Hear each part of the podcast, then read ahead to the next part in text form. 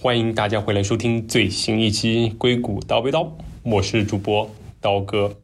这是我们在第一百期节目之后的第一期节目，也就是第一百零一期节目。这期节目呢，我想跟大家聊一聊疫情时代，聊一聊疫情时代回国之路。为什么要去聊一个过去的话题呢？大家都知道，疫情其实已经算是一个过去式了。疫情时代在一月初也算是正式的结束了，国内也放开了，回国也不算是一个问题了。但是呢，我总觉得像疫情时代这种这么特殊的一段时期，是值得去被铭记的，是值得被我们去做一些反思和讨论的。所以呢，这期节目我想做成一期。时间胶囊系列的第一期，也就是我们去回顾我们过去的时间所做的一些事情，包括我们的特殊的疫情时代。所以这次呢，我就请来了我的好友小易老师，来和大家一起分享一下我们在去年的回国之路。然后，不如先跟大家做个简单的自我介绍吧。Hello，大家好，我是小易老师，我现在在美国的高中教中文和法语。啊，之前参加过一次，这是第二次来参加刀哥的节目啦，非常荣幸。对，感兴趣的朋友也可以往上滑一滑，有一期我在美国教法语的一期节目也非常有意思。这期节目呢，我请到小易老师也是因为我们都有一次回国的经历，也就是在疫情时候。然后小易老师比我更早一些，他大概是在去年的七月份，而我是在去年的十二月份。然后我觉得这也算是一代表了疫情时代的一些体验吧，然后可以值得跟大家分享一下。即使我们只差了半年，但是这个政策其实变化也挺大的。我觉得首先也可以跟大家简单说一下回国的时候有多难。可能从二零二零年三月开始，国内国外都已经封了，那段时间回国需要十四加七，甚至各个地方层层加码，可能会加到二十八天甚至更多。然后经历了漫长的可能一年多，到去年就差不多是二零二二年七月份左右，才终于从十四加七变成了七加三。然后在去年差不多十一月的时候，终于在我回国之前变成了五加三。然后今年一月终于放开了。其实疫情时期回国这三年。这隔离时间只是其中一个事情，包括其实检测次数啊、转机政策，其实有很多怎么说让人揪心头疼的事情。然后我们这次呢，也想就是从各个方面来讲一讲我们回国的一个经历吧。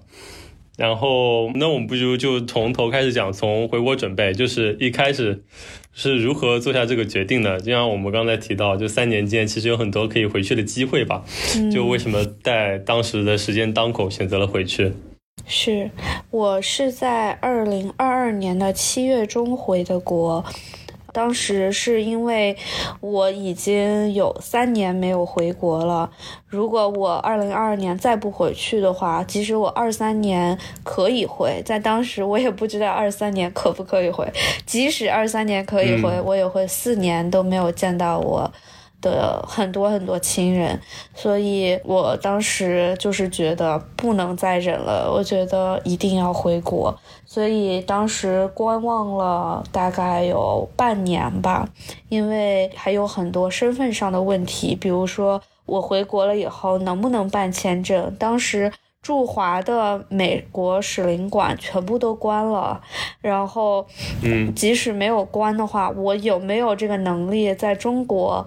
旅行，在从我的家乡旅行到有使领馆的城市，我能不能做到？我当时就是觉得我不能赌，因为中国的不确定性太多了。我当时就在研究怎么去墨西哥，怎么去加拿大办签证，嗯，所以这件事情大概我前后有观望了半年。啊，还发生了很多离奇的事情，比如，比如我要去加拿大办签证，我都已经看好了，我甚至都抢好了时间预约时间，因为非常多人都要去加拿大办，我都抢到了，我抢到了两三个月内的。我还写信给大使馆求情，请他们帮我们帮我再提前一些，甚至大使馆都同意了，我才意识到我们不能去加拿大，因为我没有加拿大的签证。我在飞机临飞前一天，我才意识到没有加拿大签证，我是去不了加拿大的。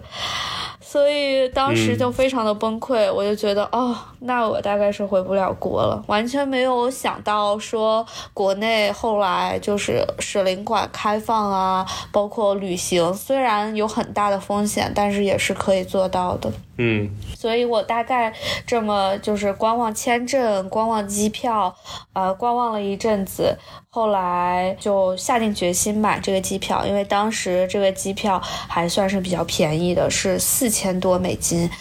大家可能听到这里觉得哇，单程飞国内四千多，这便宜在哪里？我给大家就是一个背景，就是当时从纽约直接飞到国内的话，也呃，纽约就是我们所在的城市。如果从纽约直飞的话，大概是要一万三千多美金。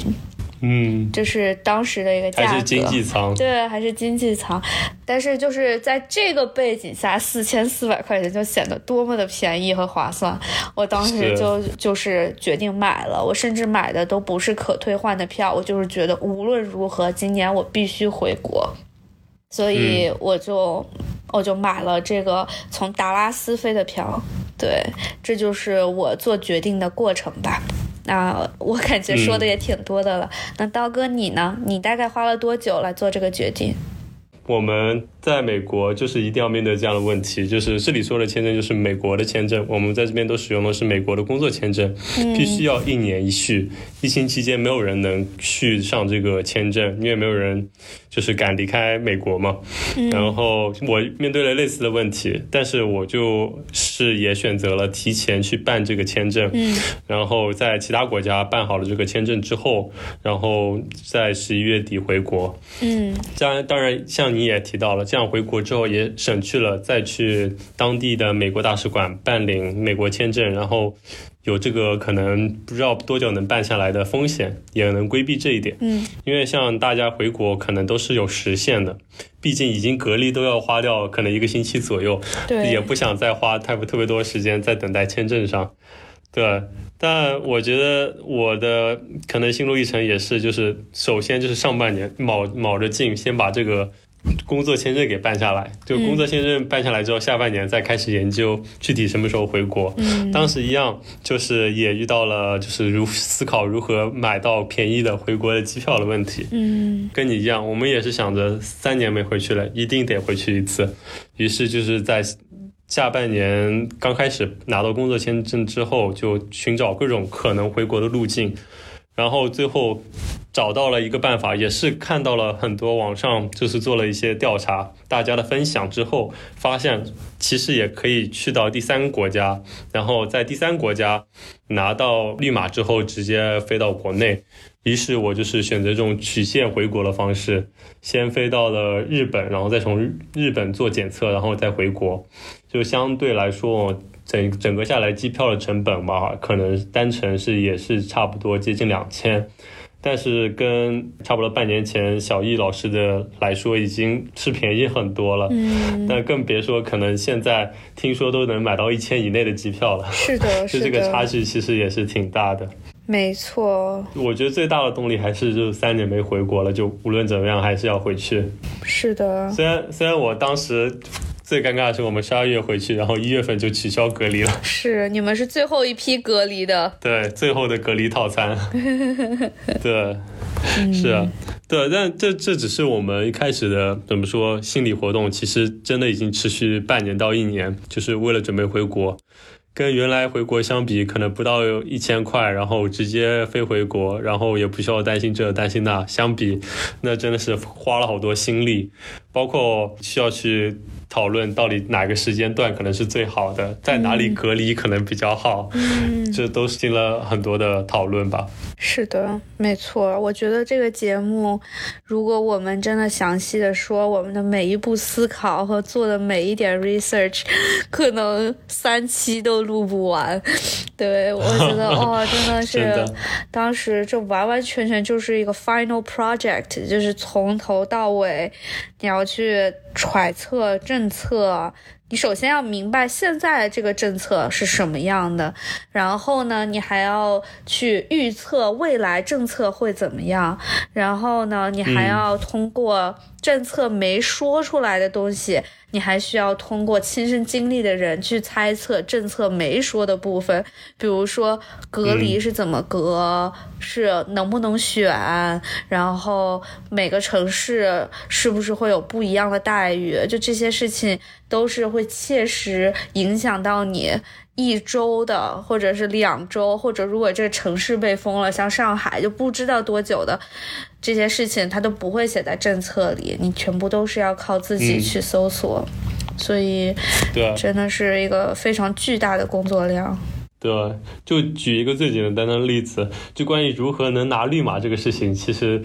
大量的经历这个事情或者研究这个事情，然后才慢慢可能算是总结出它的规律。对，都不说这些规律，它表面上字面上的这个电话。也非常的复杂，从一开始必须要有一次检测，嗯，然后如果你得过你就不行，然后打疫苗它其实这个 case 也没有被涵盖，所以当时大家研究了各种如何拿着疫苗证明，再加上检测结果才能通过，嗯，就更别说就是其实这个检测里面有包包括好几种不同什么样蛋白的检测，对，然后到后来加上变成两两次检测，然后如果得过是怎么样，打疫苗是怎么样。然后到最后，到我回国的时候，已经开始简化了，又变成一次就可以了。但是有一个问题是，原来是必须要直飞，然后转机可以吗？转机需要两个地方都拿绿码吗？就是，就关于这个绿码一件事情，就可以让所有人写几篇论文了吧？对呀，就比如说像之前还有大使馆指定的检测机构，你必须只能在这几家检测机构。那我就听说过有谣言是这几家机构只接受现金，他们和大使馆有合作，在检测的这些时间里流水达到千万美金。你说这些话是不是空穴来风？我觉得不是吧？为什么全纽约这么多检测机构，只有这几家华人的检测机构可以？证明我们得过或者没得过，为什么他们偏偏又只接受现金？然后，嗯，就是当初是这样，后来到我那个时期的时候，这还这些检测机构就是是 optional 的，你还可以去别的地方做检测，我觉得就很合理。没想到我一个朋友，他为了确保他的这个检测能被大使馆接受，他还是去了指定机构。但是呢，因为指定机构和大使馆是有联系的，他。他们就是直接会把你的 report 发送给大使馆。我不知道他当时是得了，还是说他就是测错了，假阳了，所以他的阳性报告直接发给了大使馆，他整个人就疯了，因为他不像我一样，我单身一人，我回国，我这个国说实在的不回也就不回了。他和他的先生和他的孩子，就是每人花了一万三千多美金从纽约飞回国，他们是永久的回国了，所以他们在这里。的工作全部都辞了，房子也卖了，国内的工作也做好了。你能想象他那个时候被测出来阳了，然后大使馆知道了，那个时候甚至是你得了之后，你还不知道多久才能回国的这么一个状态，他就是整个人、整个家庭都崩溃了，因为他的先生就变成他的先生要独自一人带着一个两三岁的小孩。闯这么多关，还要当时隔离整整十四天。嗯，所以就是一个简单的、看似简单的绿码，看似简单的为了达到绿码去做检测，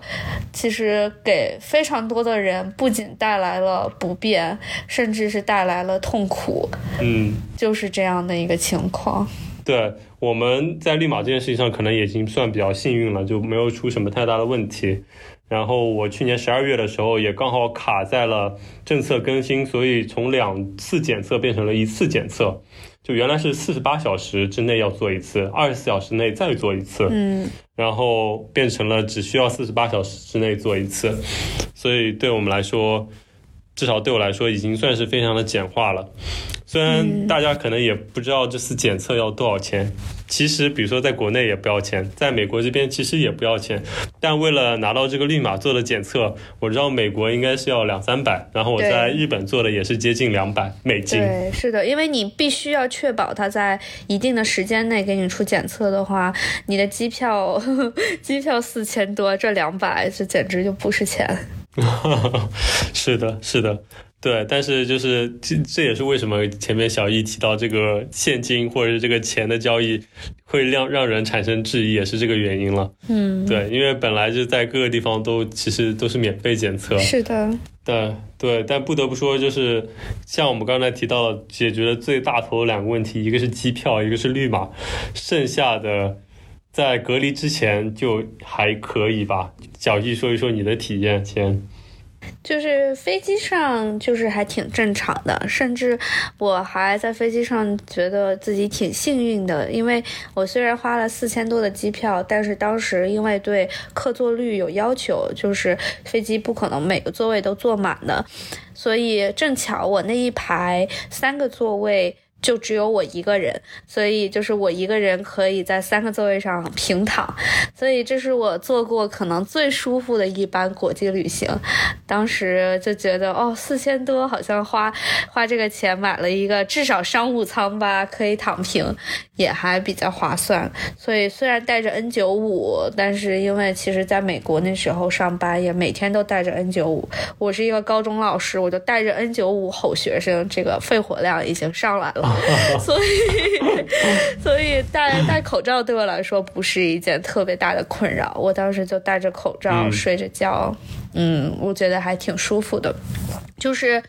在到达了之后，呃，首先都要在韩国换整个机组人员，可能是因为就是美国的这些机组人员不符合中国的防疫要求，所以他们就有一波在韩国的机组人员，就是你每次快飞到中国了哦，就在韩国把人全部都换一遍，然后换上符合中国防疫要求的人员了之后，然后再从韩国飞中国这样子。所以就是在韩国等了大概有两三个小时，那时候觉得有点烦躁。虽然就是已经离家很近很近了，但是还要做这个等待。但没想到这才是多一点等待。我等到了上海之后，等了非常久，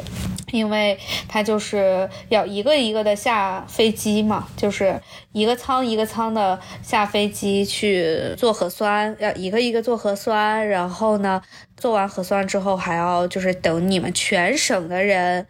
你现在要去江苏省是吧？比如说我老家是江苏省的，那你就要等所有这个航班所有要去江苏的人全部都齐活了啊，江苏才会有个大巴把你们去接走，住到江苏省隔离的酒店，是这样。尽管是在上海隔离。对，呃，说回来，我当时就是没想到降落上海了以后还要等这么久，所以当时犯的一个错误就是没有在下飞机之前上一个洗手间。我可能等到下一次上洗手间已经是降落以后大概五六个小时以后了吧，就是这种漫长的等待，然后终于等到我可以下飞机了，前面的人都已经做完检测了。我下飞机以后，第一个感觉就是哇，这还是我认识的上海吗？就是是。因为我我是南京人，然后上海是一直就是隔壁的有钱邻居，去过很多次，然后每次都是以一种国际大都市的面貌迎接我。但是那一次在上海的机场降落以后，因为了防疫而搭造的很多临时的通道、临时的检测的区间。所有一切都是临时的，就是蓝色的临时的建材板，白色的临时的建材板，你就觉得自己像是一个，像在一个被战争时征用的机场一样，就是就是一切都这么的临时，消毒水味这么的重，然后就。给我一种很很不像上海的感觉，然后当时又一步一步的要签保证书，一步一步的签各种字，我都已经不记得这些什么字了。难道我还有别的选择吗？我当然得签，就是一步步的呃签，第一次见到新闻里说的大白，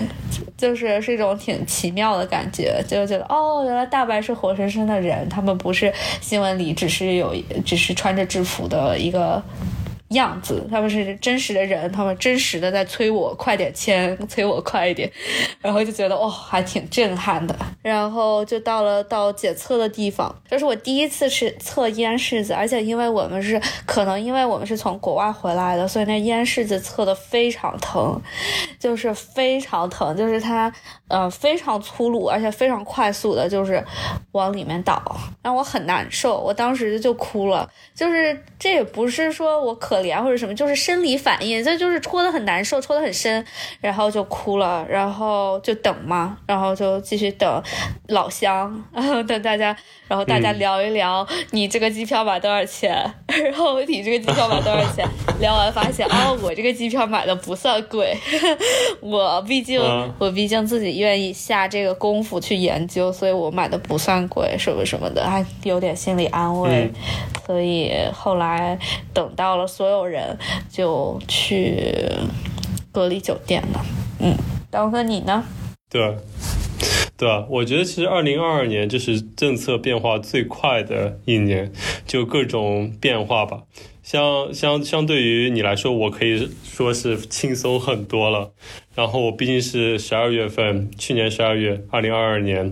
就才过去没几个月，当时是最接近解封的状态。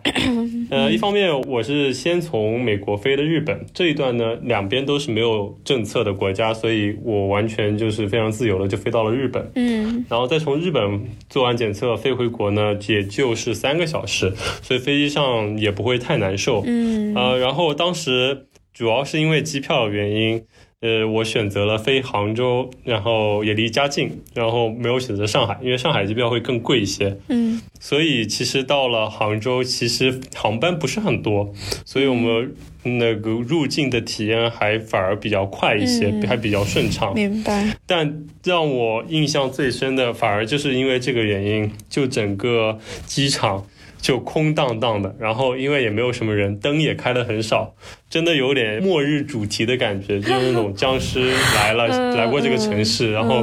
这个建筑空荡荡的，灯也不怎么亮，然后到处是奇奇怪怪的一些东西，当时还感触蛮大的，没想到就是这是一个机场嘛，还以为是什么一种在废弃的厂房里面的那种感觉，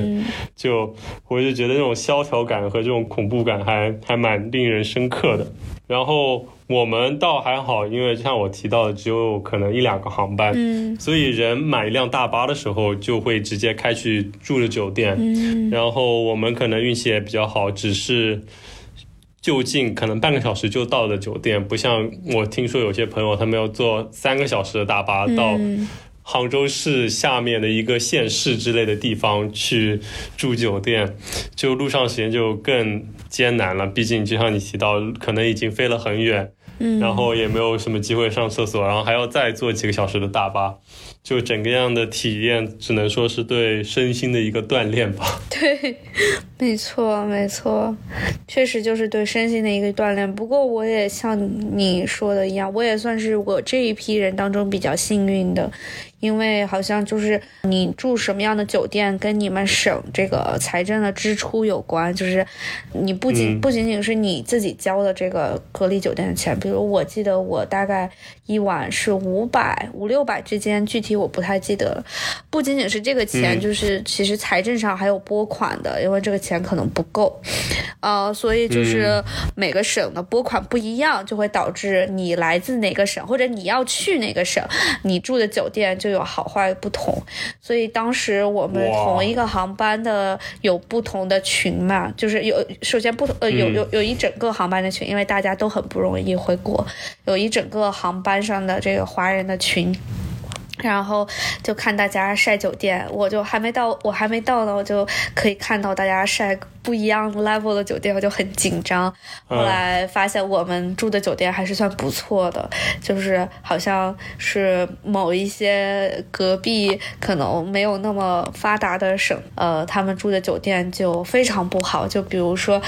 我这里说的都是上海的酒店啊，就是只是说，因为你要去的目的地不一样，你的酒店就会不一样，所以它有些地板就是贴的纸，就是一个贴纸贴在地上，就是看起来好像像地板，但是有些地方都没有贴平整，就是凹凸不平的啊。比如说有些卫生啊不太尽如人意什么之类的。但是我的酒店就是无功无过的一个普通商务酒店，比较老，消毒水味。当然很重，但是没有什么特别大的问题，所以我觉得还挺幸运的。嗯，对，小易说的，我们都看过很多网上的大家各种分享这种隔离体验。我觉得其实跟国内的朋友在过去几年经历的其实也是类似的，因为都是那些酒店可能被征用作为隔离，可能这次是航班隔离，下一次就是因为这个区域是高风险区域而隔离的一批人，所以这些体验其实是在。入境之后的这一段可以算是可能大家都共享的一段回忆吧。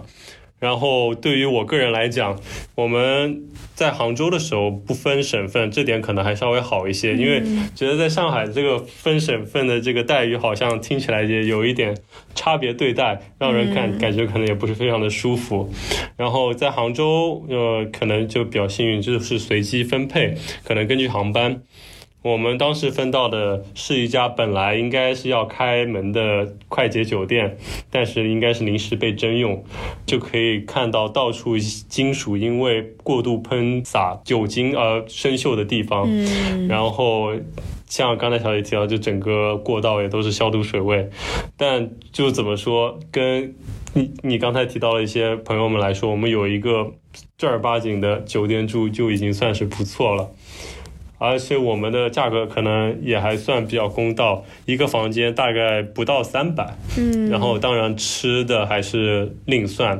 就是按人头来算。那你们当时有强制说必须一人一间吗？就是你不可以和同行的人一间或者什么的吗？对，这个我们也做过一些研究，就是结论就是看各个地方各个酒店的政策，哪里都不好说。然后我们可能也是因为临近。隔离的结束了吧？毕竟我们入住的时候，其实后来才知道，距离真正这个隔离时代的结束，也就是倒计时一个月了。嗯，所以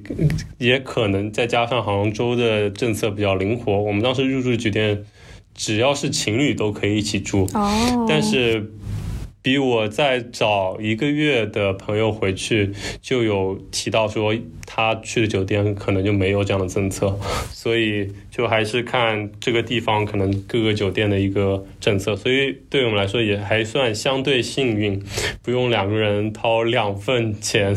住酒店，而且这样互相也没有照应。因为我的同事他的父母从呃在美国带完孩子回国的时候，父母已经年纪很大了。而且其中一位还身体不太好，但是即使是这样，还不让他们住在一起，所以当时他非常的气愤。基本上就是上面怎么说，他下面就怎么做，就完全没有这种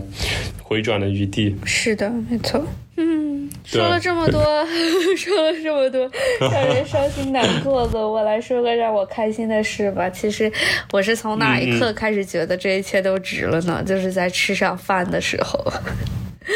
我我我怎么说呢？格雷的菜也不是说特别好吃，但是就就是一下子就把我的回忆给勾起来了。就是就像我以前上学的时候食堂吃的那种大锅菜，就也不好吃。也不难吃，然后呢，就是这种熟悉的感觉，这种熟悉又便宜的感觉就又回来了，我好快乐呀！我真的好快乐，我当时就觉得哇，回国了，我终于吃得起饭了。看着面前的每一餐饭，都在想哇，这在美国得多少钱？这么多种菜，还有两种肉。对 你呢？你当时吃的怎么样？对我们来说，因为我我就是浙江本地人，所以吃到他们的饭菜还是比较怎么说，也是像你一样勾起回忆，或者说有一种回到家乡的感觉。然后每天隔离最期待的事情就是等着放饭，因为不能点外卖嘛。对我们当时的酒店还可以，你加菜，就是你虽然不可以自己点外卖，但是他们有隔壁几家店或者隔壁菜场，你可以加那里的菜。所以我有的时候一个女生，我我就是也吃不完，也没有冰箱，但是我就是加，我就是硬吃，也要吃完，吃半只烤鸭，硬吃一顿就要吃完，因为没有冰箱。隔离的体验其实跟。就像我刚才说的，跟大家其实是共享的，可能也没有什么特别的地方吧。嗯，对，我觉得就像你刚才说的，就说一些暖心的话，也是，就是隔离了那么久，然后再加上这段时间疫情三年，然后回去终于见到父母，我觉得这才是最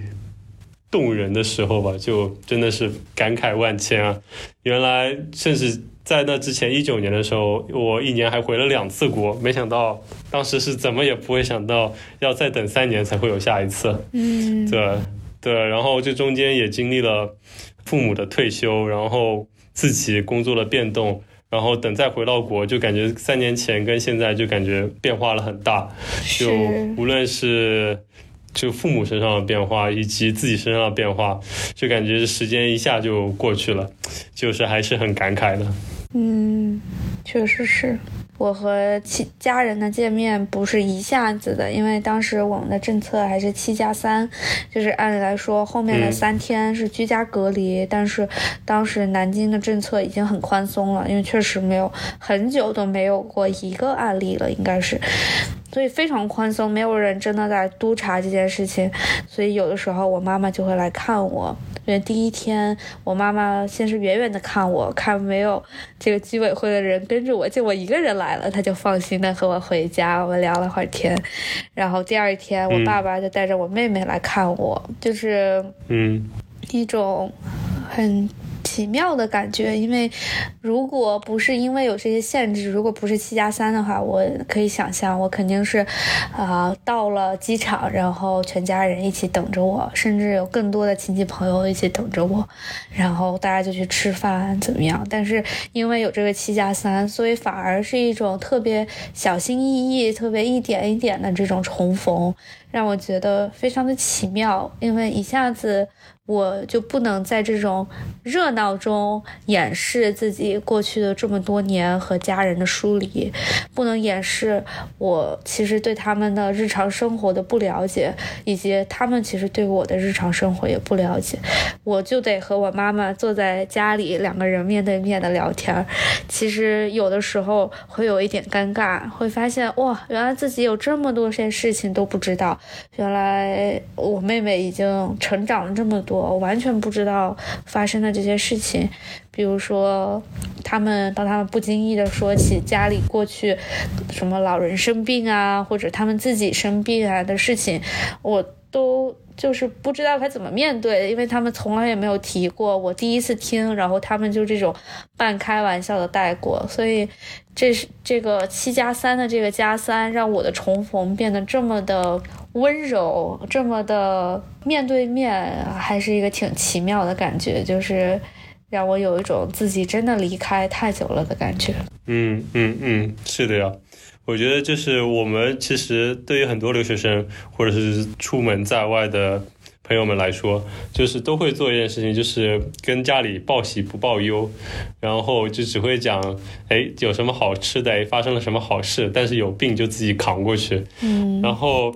没想到隔离三年，就其实就像你刚才提到的，父母们也会做一样的事情。他们过去三年可能因为疫情，或者不是因为疫情，然后生了一些病，或者有一些变故，他们也不会第一时间告诉我们，可能也是等我们回去之后才知道。就就像你说的，可能让这个冲锋首先也是很温暖的，但也就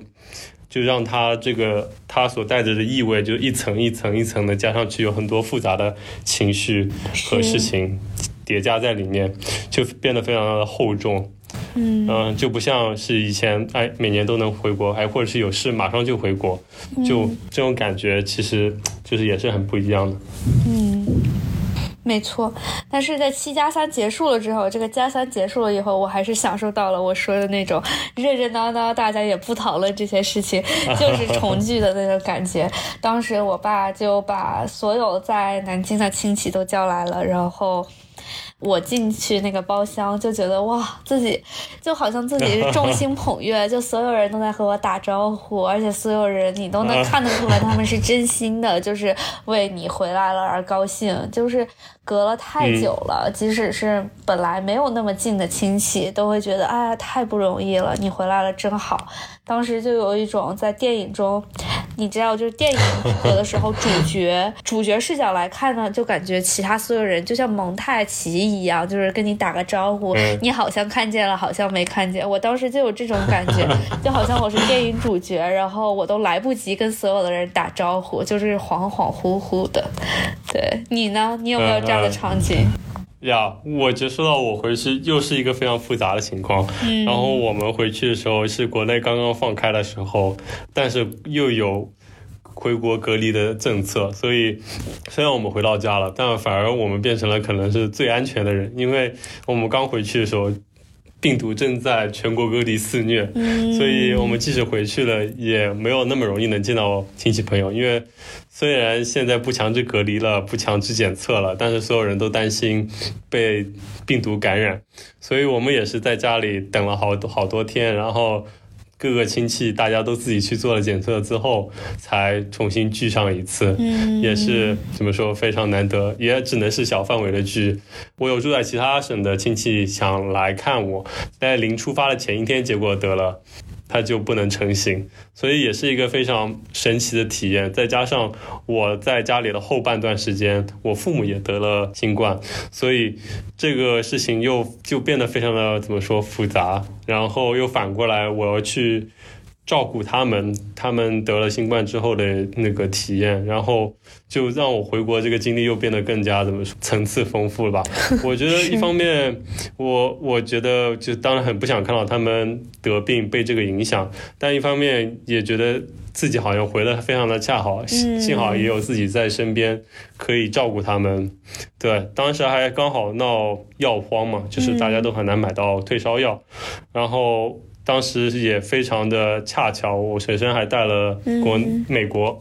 我学生还带了美国带回去的泰诺，然后还派上了用场。其实当时也想想有些后怕，万一比如说自己没有回来，他们遇上这项的事情会不会也很难解决？所以就怎么说，这一趟回国可以说是经历了很多的事情吧。你要一开始回到开始问题值不值得回？我觉得是肯定值得回去的。虽然自己经历了 最后一个隔离套餐，可能再等一个月就不需要再隔离，但我觉得这个事情都是相对的。就比如说我再去跟你去做对比，跟早几个月回去的人相比，我已经是相对来说很幸福了，没有说经历非常严重的呃隔离和政策的加持。嗯，对。是，我觉得也是这样。我觉得虽然相差不是很多，值和不值，但是我最后还是会说是值吧。这一场疫情，这一场回家难的经历，让我真的改变了我的金钱观。因为我突然意识到，所有挣的钱就是为了这样的见面。那在这种情况下，钱真的都没有关系，钱可以再挣，但是有的时候。很多见面确实是倒计时的情况在进行着的，所以如果说这场啊回家，这次回家有任何不值的地方，那都不是回家本身的问题，可能是政策的问题，可能是时机的问题，可能是疫情的问题。是这些让这场回家这么难，让这个经历可能有一些不幸，有一些不值得的地方。但是如果只是纯粹的说金钱，我花了大概七八千美金，七千多吧，至少七千多美金往返回国，值不值？我肯定会觉得值，因为如果说我在美国只是为了挣钱的话，那这就是他该花的地方。嗯，对，我觉得这疫情三年，就无论肯定对国内的朋友来说，以及漂泊在海外的朋友来说，都是一种打破常规式的体验，就让人会去思考哪些东西是重要，哪些东西不重要。我觉得体验了这一次之后，就发现。很多事情，比如说自由，比如说像你提到你对金钱的观念，就完全都开始打破，开始重组，就真的去认真思考什么东西是真的重要的，我该舍弃什么，我该争取什么，然后以及珍惜一些可能。本来看似是平常的东西吧，就比如说，这看似是很平常的自由，或者看似很平常的回国，都会变得非常的艰难，所以就会去珍惜每一次吧，就每一次可以呼吸新鲜的空气，可以顺利的回到国内，以及每次和父母的团聚。我觉得就这种尺度上的关系，就会让人不断的再去思考，以及去筛选出自己真的觉得重要的东西。我觉得这也是疫情期间带来可能最大的感受吧，所以这也是回到节目开初为什么想做这个时间胶囊，为什么想去讲述一下我们的经历。我就是想说，这样的经历我们可能过几年就会淡忘了。以及疫情这几年带给我们的事情，可能也过几年会慢慢的淡去。但是我觉得给我们带来的这些思考，需要还是去沉淀下来。我觉得像这样的事情，就一定还是去值得铭记的吧。就我觉得，经常大家都会诟病，互相诟病，说自己，说别人，或者说整个民族，大家最擅长的事情就是好了伤疤忘了痛。但我觉得这个可能就是希望能作为一个。警钟也好，作为一个记录也好，作为一本声音日记也好，希望能给大家去带来一些回忆，带来一些提醒吧。我觉得这这也就是这期节目的一个初衷了吧。嗯，我非常同意你说的。我觉得我已经忘了痛了。如果不是你，你找找这做这期节目，我翻回我以前做的那些功课，其实很多事情我都已经忘记了。是呀。嗯，是呀，对啊，毕竟忘去那些可能苦难和沉重，才能更轻松的向前走。但是如果就轻易的忘记了，很容易在未来可能会重蹈覆辙，或者是就是自己的心灵可能不容易那么强大起来吧。我觉得 这也是这一趟体验给我带来的一些想法。要不我们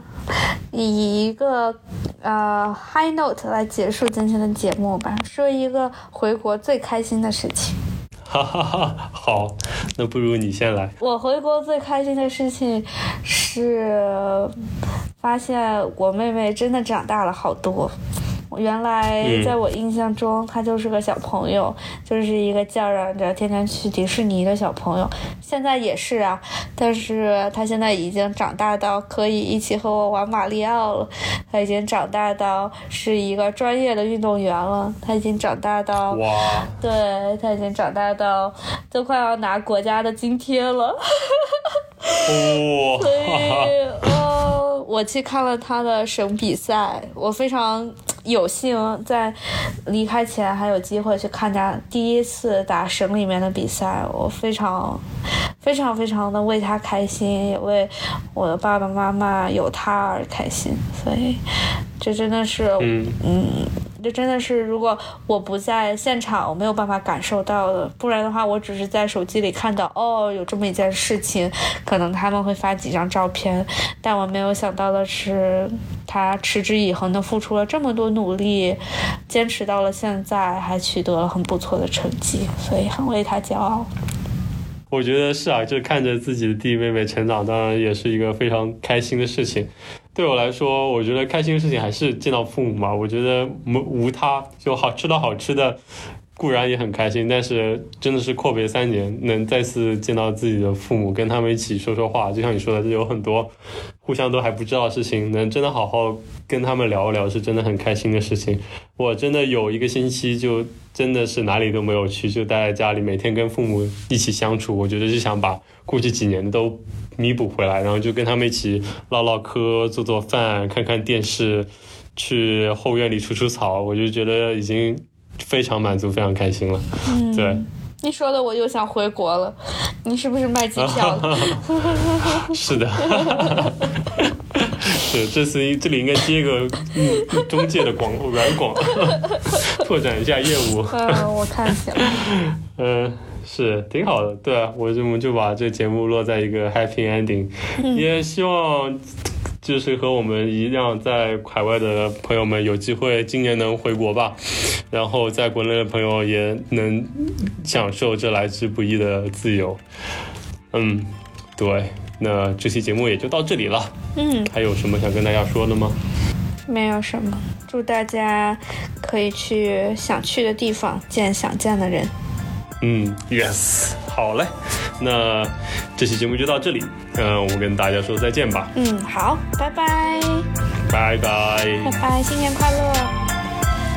新年快乐。